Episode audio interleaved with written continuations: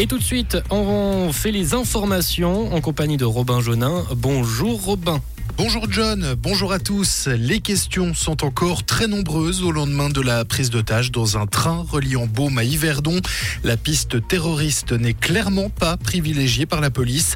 Les investigations se poursuivent pour euh, préciser les circonstances de l'attaque. Notons encore que selon nos confrères de la RTS, l'assaillant n'était pas connu des services de sécurité pour des faits de violence ou de radicalisation. Un nouveau centre ouvre à l'Université de Lausanne. Il s'agit du centre d'expertise sur les extrêmes climatiques, un projet inédit en Suisse qui se donne deux missions. Il veut effectuer de la recherche et proposer des services sur la prévision des extrêmes climatiques et leurs impacts, ainsi que sur l'évaluation des risques associés aux extrêmes climatiques dans les climats présents et futurs. Les vacances de février commencent ce soir pour les Vaudois, dont certains ont d'ailleurs rendez-vous avec le ski dès ce week-end.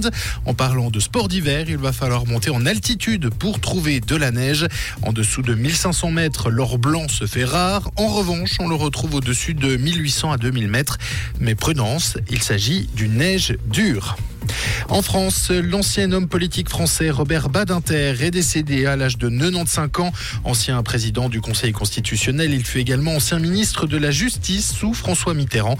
Il a notamment porté l'abolition de la peine de mort devant le Parlement français en 1981.